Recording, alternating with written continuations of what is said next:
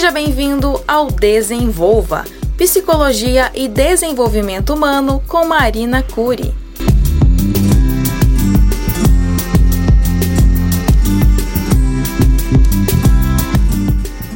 Bom, então boa tarde a todos. Meu nome é Marina Cury Marcondes, eu sou psicóloga clínica e coaching. Então, é, essa palestra se chama Como Fortalecer Sua Família para Sobreviver no Mundo Atual. Nós vamos falar de dicas para que você possa fortalecer sua família, não só para a quarentena, mas também para todos os outros momentos.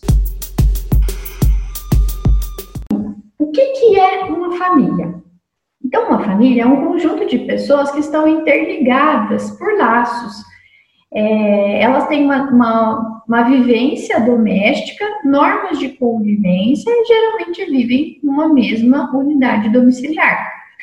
A constituição das famílias é muito diferente do que nós estávamos acostumados há alguns anos atrás. Então, hoje nós temos famílias constituídas por duas mulheres, por dois homens, por uma mulher ou um homem. A guarda das crianças nem sempre está com a mãe nos dias de hoje, né? Então, a gente tem diversas formas de conjunções familiares, é, e independente da sua constituição, se residem é, numa mesma unidade e tem algum tipo de, de vínculo ou laço parentesco pode ser considerado como membro da família. Então, nós temos é, casais separados, casais que se realocaram em outros relacionamentos, e tudo isso pode ser considerado, sim, como família.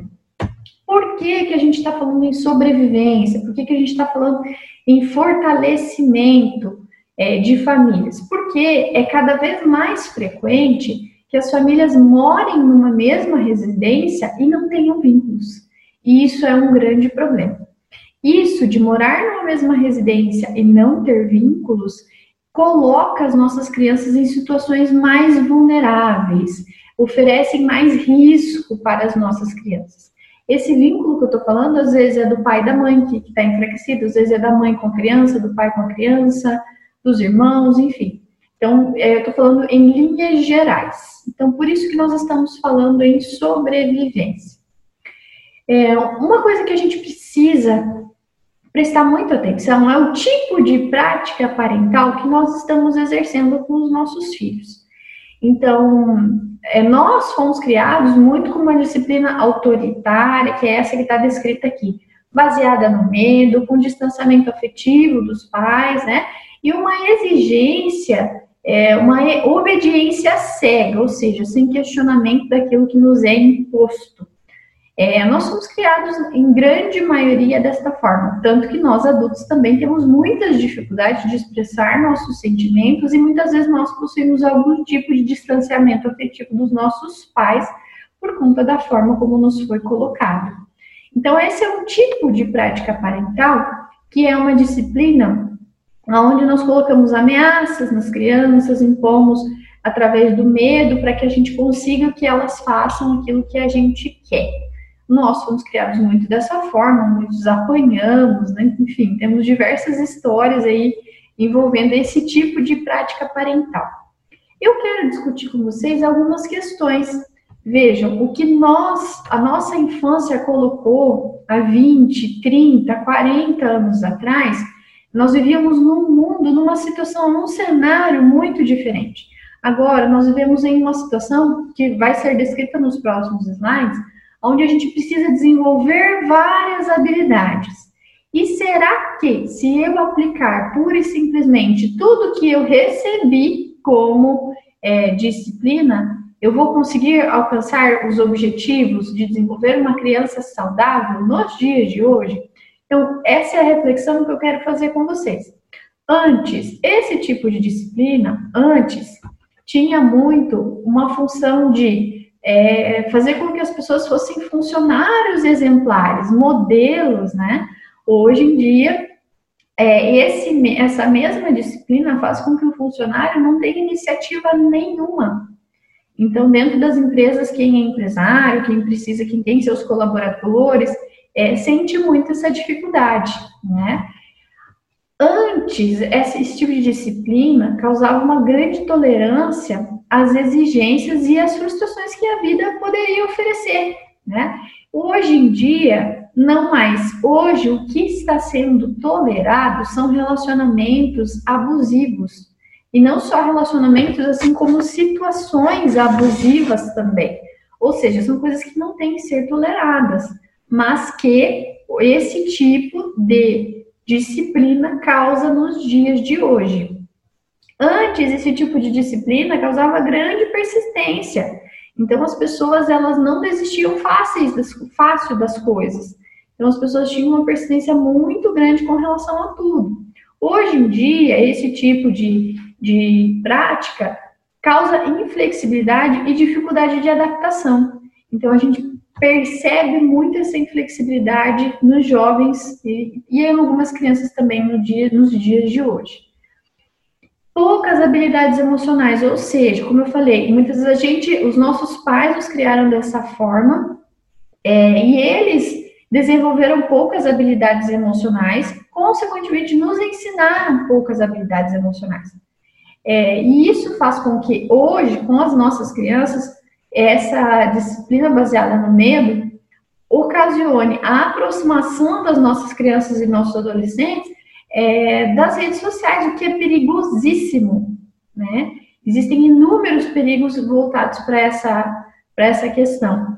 E também o isolamento social, que é muito comum na adolescência, né? onde o adolescente passa a se isolar mais e não, e não estar vinculado afetivamente com os próprios pais e os moradores da casa dele. E também, consequentemente, os nossos jovens, as nossas crianças estão aprendendo muito pouco as nossas habilidades emocionais. Então, eles têm dificuldade de lidar com aquilo que eles sentem. É, não é à toa que nós temos um índice altíssimo de suicídio na adolescência. É, inclusive, vai se tornar um, logo um problema de saúde pública, porque a gente tem um índice mais alto de todos esses anos de suicídio, é, principalmente na adolescência, porque o jovem está tendo muita dificuldade de habilidades emocionais, são habilidades que eles não estão desenvolvendo. Lá na, nos efeitos de antes, então a gente tinha problemas como baixa autoestima, ansiedade, depressão. Hoje também nós temos, porém, hoje a gente observa a incidência desse tipo de doença, desse tipo de transtorno, é, em crianças e adolescentes. Então, cada vez mais cedo isso vem acontecendo. É, algumas práticas que nós recebemos dos nossos pais, nos dias de hoje, podem ser perigosas ou insuficientes para nos ensinar, ou para ensinar para os nossos filhos novas habilidades. E outro dia, eu elaborando aqui essa palestra e tudo mais, e pensando em algumas coisas, e aí, sabe o que, que eu me atentei? Que a minha mãe, ela cozinha o feijão numa panela e tempera em outra. E aí, eu, inclusive, eu cozinhei feijão hoje. e aí, hoje eu pensando, por que, que ela faz isso? E eu faço isso também. Então, ou seja, eu reproduzo uma coisa que eu não sei por que deve se fazer. Então, esse é um exemplo claro de reprodução sem filtro. Reproduzir algo que eu não sei que finalidade tem de realizar aquilo. Eu simplesmente reproduzo porque foi assim que eu aprendi. Então, as nossas práticas parentais acabam entrando nessa mesma linha de raciocínio. A gente faz o que foi feito conosco, mas e aí? Funciona para a geração que está vindo aí agora? O que, que a gente tem que fazer com as práticas educativas anteriores? A gente precisa ter gratidão, porque a gente não vai conseguir mudar o que já foi realizado e nós precisamos entender que os nossos pais, eles nos deram o melhor que eles tinham. E que a gente também está tá oferecendo o nosso melhor para os nossos filhos. Então a gente precisa ter gratidão e se responsabilizar daqui para frente por novas ações. Né? Então, essa prática parental é, anterior, é, baseada no medo, faz com que nos dias de hoje a gente não consiga ensinar e desenvolver habilidades necessárias para que as crianças e os adolescentes cresçam de forma saudável. Então, essas crianças, em algumas situações, estão crescendo vulneráveis, despreparadas e sem suporte, como citado aqui no slide. Vamos entender como é que é o nosso mundo atual. Então, nós temos hoje é, um mundo onde a gente precisa ter muita persistência e muita flexibilidade muita persistência, porque são muitos desafios, então é muito fácil desistir de alguma coisa.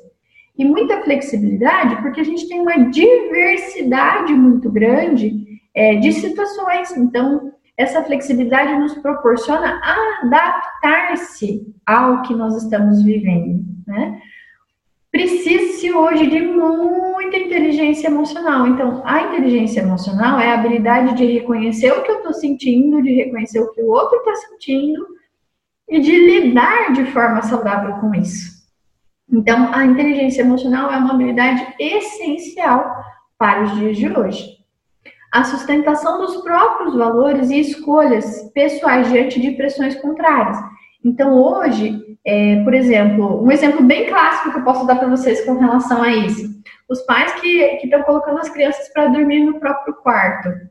Então, é, muitas vezes se tem críticas de parentes, amigos, né, enfim, pessoas da família, falam, ah, para quê, né, eu dormi com os meus pais até cinco anos, nunca tive nada, coisa e tal. Quer dizer, as pessoas criticam muito aquilo que elas não acreditam.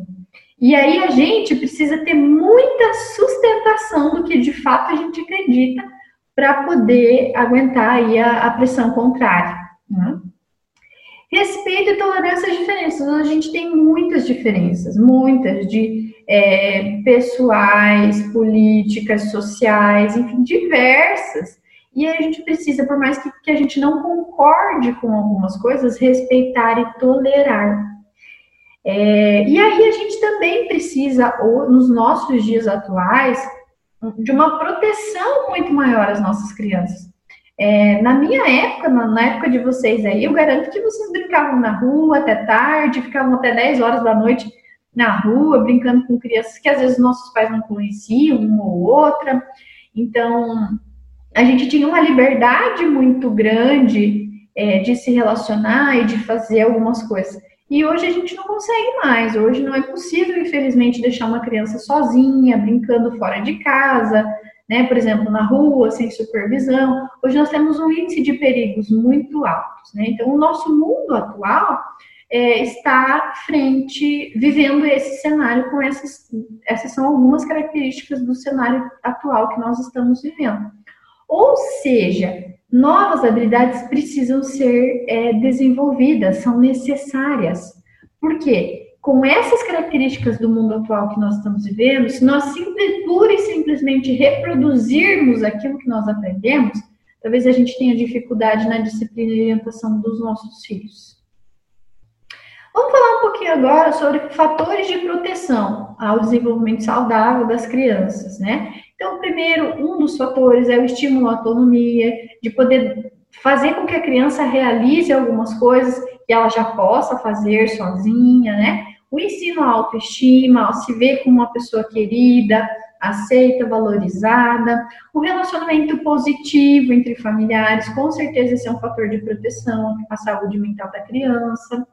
É, uma comunicação efetiva, esse é um grande problema, porque muitas vezes os pais se comunicam de uma forma a não passar a mensagem que eles realmente querem transmitir, e isso faz com que é, dificulte, é, é se gerem maiores problemas por conta de uma coisa que é, é pequena, né, entre aspas, é simples, mas que é difícil de ser colocada da forma correta. O suporte emocional da criança poder entender que ela, ela pode ver a família como um suporte, como um apoio, o vínculo afetivo entre os membros, né? Ah, Marina, mas eu sou separada, não tem problema, né? A relação saudável com as pessoas, independente de estar junto ou não, é necessária. Limites claros, disciplina consciente, essa é uma coisa assim que eu bato muito na tecla. O que, que as crianças precisam? Limites claros e afeto. É isso que a gente precisa fornecer para as crianças. Ensino as habilidades emocionais, então, reconhecer, lidar, expressar, né? Esse, essa é uma coisa que, que é grande fonte de sofrimento na vida adulta, tanto para meninos quanto para meninas. A comunicação de valores, quer dizer, o que é um valor para você? É ter uma religião, é frequentar alguma igreja, é passar isso para as crianças. E a saúde emocional dos pais, com certeza, se os pais não estão bem, é, se não, não estão saudáveis, como eles vão poder passar para as crianças coisas saudáveis, né? E oportunidade de interações fora da família, quer dizer, as crianças que, que, essa, que os nossos filhos convivem é, fora da, da, creche, fora do círculo, né? Quais as outras crianças que, que, que os, os nossos filhos têm oportunidade de, de frequentar e de conviver? E a qualidade das interações, isso também conta muito. Então, entre vários outros, aqui são só alguns, e aí eu citei os autores aí para vocês se basearem. Essas formas que eu falei para vocês, que são é, fatores de proteção à saúde mental e a família de vocês, na verdade, é, exigem um investimento. E esse investimento muitas vezes não é financeiro. Esse investimento, primeiro, é de tempo, porque você vai ter que fazer escolhas dentro da sua rotina. É um investimento emocional, porque você vai ter que se doar emocionalmente é, para poder dar suporte para os seus filhos e também é, ensinar habilidades emocionais para as crianças. Questionamento de práticas estabelecidas, então, é, você não pura e simplesmente reproduzir o que você aprendeu, mas sim questionar e entender se faz sentido para a relação que você tem com seu filho nos dias de hoje. Praticar novas atitudes, quer dizer, você entendeu que aquilo não faz sentido, não é legal, pode gerar algum problema para a criança, é você praticar uma outra atitude, que é uma atitude protetiva é, a tolerância é um desconforto inicial. Por quê? Porque praticar coisa nova, mudar é difícil, é desafiador. Então, é, muitas vezes, isso nos gera um desconforto muito grande de, de realizar uma coisa diferente que a gente nunca tinha feito antes, né? Então, isso gera um desconforto e a gente precisa tolerar o desconforto e ir até o final. É, voltando ao exemplo da cama da criança, por exemplo, né? Quando a gente quer colocar a criança para dormir no quartinho e tudo mais. Gera super um desconforto, porque para a criança tá muito confortável dormir na sua cama e para você também tá. E quando você vai mudar isso, é óbvio que a criança vai reclamar, você vai sentir, você vai acordar, você vai cansar. Só que, para colocar isso em prática, você vai precisar ter esse desconforto inicial e tolerar. E o enfrentamento de críticas externas, que foi o que a gente falou, muitas vezes nem, nem as pessoas da família apoiam as nossas escolhas, né? E aí eu pergunto para vocês, quais, pais, assim, quais motivos justificam os investimentos desses que eu mostrei para vocês aqui? Quais motivos? Por que fazer isso? Por que investir nesses fatores de proteção na sua família? Por que você quer fazer isso? O que, que você quer deixar para o seu filho de positivo? Vocês já pensaram nisso? Então eu quero que vocês pensem aí. Quais motivos justificam tais investimentos na proteção, no fortalecimento da, da sua família para você? O porquê você faria isso? O porquê você quer é, criar o seu filho de uma forma saudável? Isso se chama propósito. Quando a gente não tem propósito, a gente não sabe por que fazer, por que mudar, e a gente não mantém as mudanças que a gente consegue. Né? O que está pesando mais para você agora? Fortalecer a sua família ou está pesando essa, essas questões aqui? O tempo, o seu emocional, você não está disposto, você não quer estresse, né? Você não quer questionar aquilo que você recebeu de prática estabelecida, você simplesmente reproduz, você não quer mudar, né? Então, o que que está pesando mais para você, pai, mãe, responsável agora? Fortalecer sua família ou se ater no investimento? Qual que está sendo o custo do investimento para você? Mudar sua rotina? Então, quero que vocês pensem sobre isso. É, fortalecer sua família exige investimento. Você não vai conseguir mudança se você continuar fazendo sempre as mesmas coisas. Né? Vamos então falar de como fortalecer a nossa família para sobreviver nesse mundo atual. Então, existem assim, milhares de maneiras, só que a gente vai apresentar aqui algumas apenas. Então, anotem aí, são dicas assim preciosíssimas para que vocês possam fortalecer a família não só no período de quarentena, inclusive no período de quarentena vocês podem aproveitar demais para fortalecer a família, é, e, mas depois também vocês podem dar sequência a isso. Então, a primeira coisa, invista no seu vínculo familiar. O que, que um vínculo forte entre pais e filhos possibilita? Primeira coisa, segurança.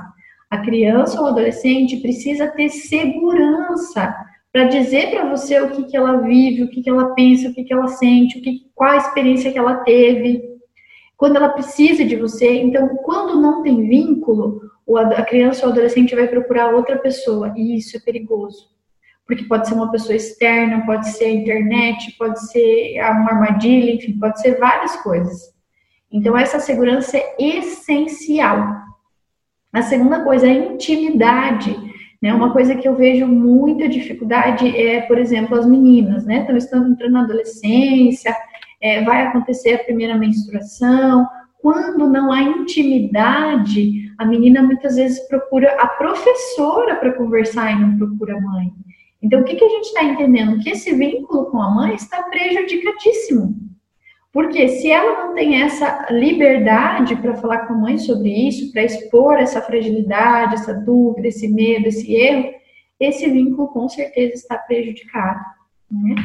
E aí, esse investimento no vínculo vai proporcionar mais empatia, que é, é fazer com que pais e filhos entendam melhor é, as, as necessidades contrárias. Né? Então, os filhos entendam melhor as necessidades dos pais e vice-versa e a confiança para seguir aquilo, aquilo que os pais dizem, para ter os pais de fato como uma referência. Então vejam, a gente não consegue que os nossos filhos confiem em nós, é, colocando, impondo uma disciplina baseada no medo. Ao contrário, a gente consegue investindo no vínculo com ele. Tá fazendo sentido para vocês aí? É, acho que tá, né? Um vínculo forte entre os adultos que educam diretamente a criança possibilita. Então, aqui a gente está falando do vínculo entre os adultos. Então, independente se estão casados ou não, proporciona coerência na forma de disciplinar. Então, essa criança ela vai seguir uma, uma disciplina só, uma forma, uma única forma, um único jeito. Ela não vai ficar confusa de o pai falar uma coisa, a mãe falar outra, e muitas vezes isso vai fazer com que ela obedeça aquilo que for mais confortável para ela. É, isso não faz bem para as relações familiares. Né? A criança tem que, ela tem que ter consciência do que é certo. E para isso os pais precisam ser coerentes. Né? Quando os adultos têm um bom vínculo, eles conseguem maior êxito na educação das crianças. Então, existe menos é, desgaste emocional, pessoal, menor cansaço, e se consegue mais sucesso na hora de se implantar bons comportamentos, aquilo que você quer que seu filho aprenda, né? Modelo mais saudável a ser seguido. Então, quando esse vínculo é fortalecido, você está passando a imagem para o seu filho, que é a forma correta que se relaciona. Agora, se você, seu esposo, ou seu companheiro ou companheira, enfim, é, não tem esse vínculo forte e bem estabelecido, tem um vínculo prejudicado, distante emocionalmente, cada um na sua, ninguém conversa, é, esse filho vai entender que esse é o modelo a ser seguido e ele também vai se envolver em relacionamentos não saudáveis e abusivos. E aí, com certeza, mais disponibilidade emocional para os filhos. Se você não está bem com seu parceiro, com certeza você não vai conseguir estar muito disponível para boa disciplina dos seus filhos. Como fortalecer esse vínculo? Como eu faço, Marina? O vínculo com meu filho está prejudicado, a coisa não está legal. Como eu faço para fortalecer? Primeira coisa, respeito. Quando as crianças são pequenas, a gente precisa entender que é, o adulto sabe o que é melhor. Então, tem coisa que a gente não tem que ficar perguntando para as crianças, ah, você quer isso ou aquilo? Não, porque muitas vezes a criança não tem nem noção do qual é o melhor caminho mais saudável para ela. Porém, é, em alguns momentos, quando a criança está maiorzinha, quando você pode pedir, quando é uma situação que te abre a possibilidade de perguntar para ela, você pode respeitar aquilo que ela quer. E o respeito é não invadir, não expor e não impor o que você quer é uma, uma grande questão no fortalecimento do vínculo. Então, às vezes, é, a mãe invade o quarto da, dos filhos, abre conversas, é, quer saber de tudo de forma intrusiva. Né? Então, isso é muito desrespeitoso. E, na nossa, e a gente precisa tratar nossas crianças e os nossos adolescentes com respeito. Isso é um fator para a melhoria do vínculo. A segunda coisa, tempo de qualidade. Então, estar, ah, Marina, eu fiquei em casa, lavei roupa, passei roupa, fiz comida e ela ficou lá comigo. Não, ela não ficou com você. Isso não é tempo de qualidade. Tempo de qualidade é você estar disponível para a criança. Que, que, quanto tempo, Marina? Quanto que é indicado? 15 minutos. É possível para você 15 minutos do seu dia estar com a criança genuinamente, sem cobrar a tarefa que ela tinha que ter feito, a cama que ela tinha que ter arrumado, o quarto que ela tinha que ter bagunçado. Então, 15 minutos do seu dia de forma genuína, estando com ela, perguntando como foi o dia dela, o que ela mais gostou no dia. Agora as crianças estão em casa, então a gente pode também continuar dar sequência nesse, nessa investigação. Então, é, está, fazer com que ela tenha 15 minutos, que ela entenda que você está disponível para ela, e não que você está ali cobrando, exigindo, né, enfim. Então, primeira coisa para fortalecer sua família, para sobreviver no mundo atual, investimento no vínculo. Segunda coisa, anotem aí na agenda de vocês, investimento na autoestima.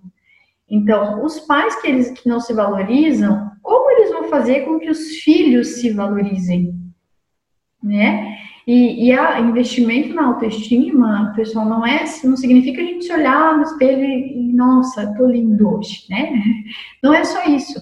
O investimento na autoestima é saber das minhas capacidades, é saber das minhas habilidades, saber em que eu sou bom, é, então, para que a família se sustente, se mantenha fortalecida, a gente precisa do fortalecimento e o vínculo afetivo dos responsáveis.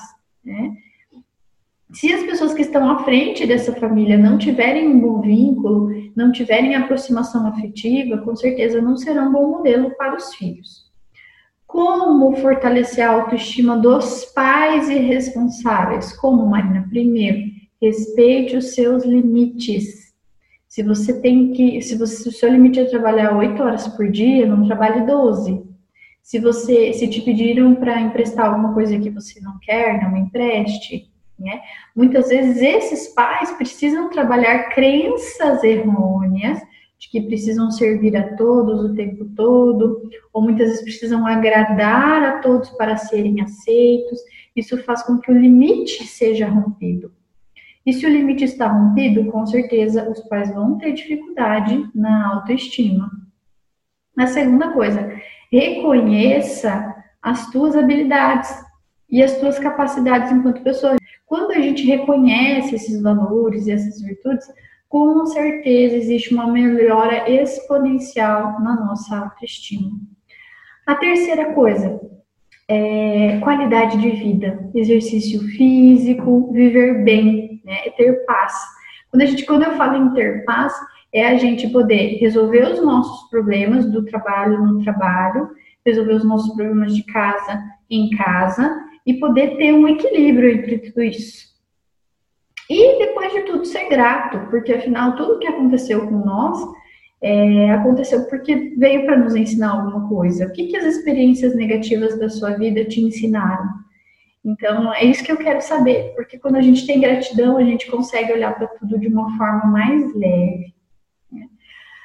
Muito importante isso, assuma a responsabilidade, não fique se culpando por coisas que aconteceram, que já passaram. Quando você vive na culpa, você vive lá no passado. Quando você se responsabiliza daqui para frente pela mudança, você está vivendo pensando no seu futuro. E busque ajuda profissional quando é preciso. Nós estamos hoje no século 21. É, existem profissionais que podem sim te apoiar. Ah, Marina, mas eu já fui em três e não deu certo. Vai para a quarta.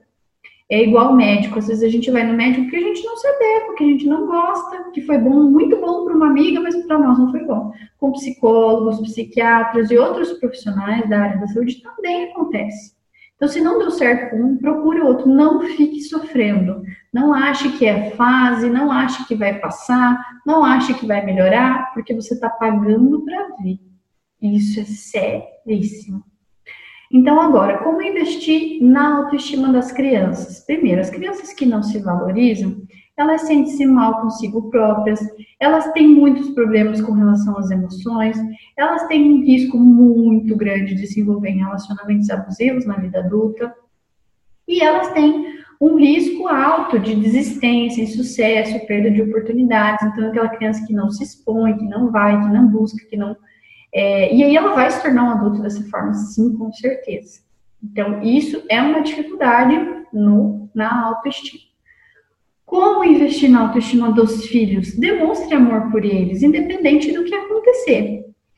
A gente eh, e os pais têm um péssimo hábito de olhar, pro, de, de, de, definir nossos filhos é, como os comportamentos que eles têm. Então, você é feio, olha o que você fez, você é isso, ah, essa criança é terrível, né? Então, a gente, um comportamento da criança, a gente coloca como tudo. Então, a gente resume a criança naquela situação. E a gente tem que ver que a criança é uma e o comportamento dela é outro. Então, demonstre amor nas suas atitudes e faça valer, faça acontecer. É, e aí, o que está escrito aí? Demonstrar que o amor está relacionado à pessoa do filho, não às atitudes. Vai ter atitude que você vai repreender, vai ter atitude que você vai chamar atenção, vai ter atitude que você não vai gostar, que você não vai concordar, mas acima de tudo, você vai continuar amando. Você precisa deixar isso claro para ele que você não ama as atitudes, e sim ele, a pessoa, independente de qualquer coisa, né?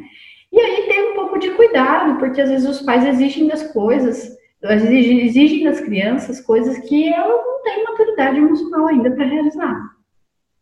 E a gente precisa ter aí uma tolerância um pouco maior aos erros que eles vão ter, às coisas erradas que eles vão fazer, é, porque se a gente não tiver, se a gente lidar tu, com tudo a ferro e a fogo, acaba se tornando muito, muito pesado para as crianças e, e, essa autoestima com certeza é prejudicada. Saúde emocional. Até lembrei de uma situação aqui que aconteceu no Instagram esses dias.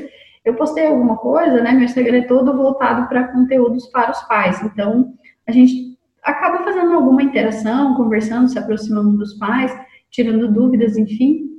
E aí uma mãe falou assim para mim, é, que, o, o, pai dela, o marido dela estava preso e que ela não sabia como contar isso para a filha dela, que tinha na época três ou quatro anos.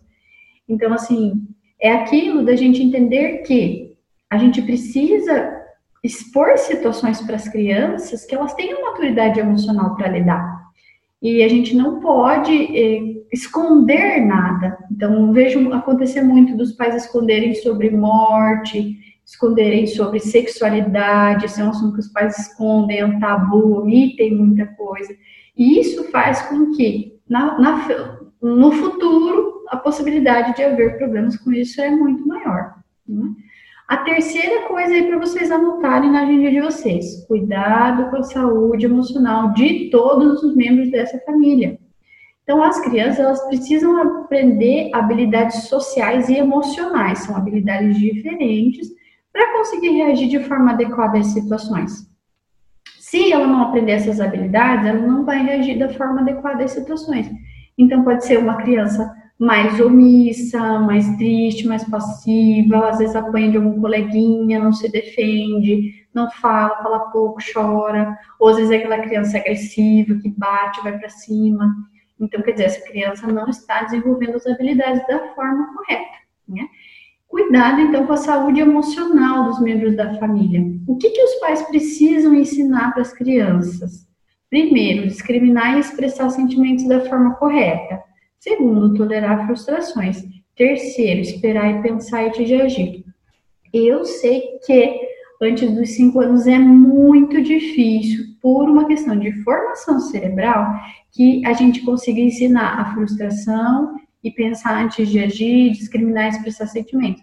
Porém, pais, não desistam de ensinar isso às crianças, não desistam, porque aprendizado é insistência. A gente precisa insistir naquilo que a gente quer ensinar para eles. E essas coisas, embora pareça que eles não saibam, não aceitem, não queiram, insistam, não desistam. Também a gente precisa ensinar as crianças a fazer escolhas corretas e resolver os próprios problemas sem a interferência dos pais expressar opiniões e discordar daquilo que eles não concordam. Então, essa aqui é uma habilidade essencial e que eu, Marina, tendo diversos adultos que não têm essa habilidade e têm diversos problemas emocionais por conta disso. Então, as crianças, é, a gente quer que as crianças aprendam essas coisas com os pais, que essas habilidades sejam ensinadas para os pais. Se você, pai ou mãe, está ouvindo isso aqui, está achando que o seu filho não está desenvolvendo as habilidades suficientes, você precisa procurar ajuda. Cuidado para algumas coisinhas. Demonstrar expressões saudáveis de sentimento. O que, que pode acontecer? Às vezes a gente está triste, está chorando, às vezes a gente briga na frente de criança, tudo certo, não tem problema. Desde que não aconteçam excessos ou incoerências na hora da expressão desse sentimento. Porque daí isso vai fazer com que a gente pode, pode prejudicar até mesmo a formação da personalidade da criança com esse tipo de incoerência. Né? Expor a criança apenas aquilo que ela tenha maturidade emocional para dar. Foi o que eu falei da, da mãe que me questionou lá no Instagram, né, a respeito da criança que de como falar pra, com a filha dela e tudo mais sobre essa questão de uma questão delicada. A gente tem diversas situações onde a gente precisa tratar com as crianças de situações delicadas.